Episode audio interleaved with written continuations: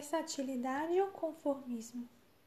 E não vos conformeis com este século, mas transformai-vos pela renovação da vossa mente. Romanos 12, 2.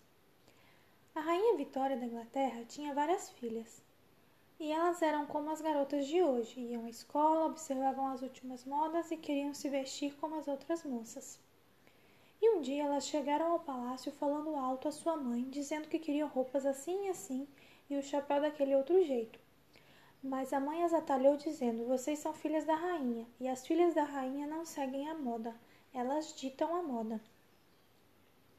Esse é um bom exemplo para nós como cristãos. Vivemos em sociedade, mas não pertencemos à sociedade. Estamos no mundo, mas não somos do mundo. Devemos estabelecer padrões de comportamento em vez de nos escravizarmos às imposições da sociedade.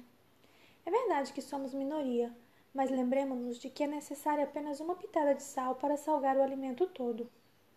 Quando Israel entrou em contato com as nações pagãs, gradativamente se adaptou a seus costumes. Em vez de influenciá-las, foi influenciado por elas. O resultado foi desastroso, tanto para sua vida espiritual como para a prosperidade temporal. O mesmo ocorreu com as igrejas da Ásia. O mundanismo que as contaminou provocou-lhes a ruína. Sardes parecia viver, mas estava morta. Laodiceia era morna. Alguns cristãos imaginam que terão mais influência sobre o mundo se descerem ao seu nível. É um grande engano. Se queremos ensinar as crianças a escrever corretamente, não podemos dar-lhes livros cheios de incorreções ortográficas e gramaticais.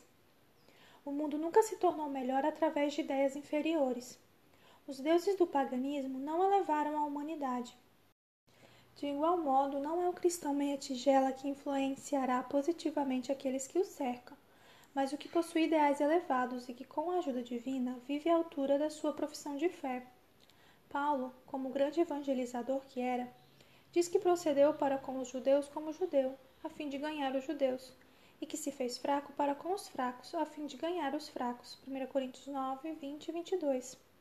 Isso não significa que ele era uma espécie de camaleão que muda de cor conforme o ambiente, mas que tinha versatilidade para adaptar tanto sua mensagem como seu comportamento a várias classes de pessoas, quando isso não envolvia condescendência com os princípios.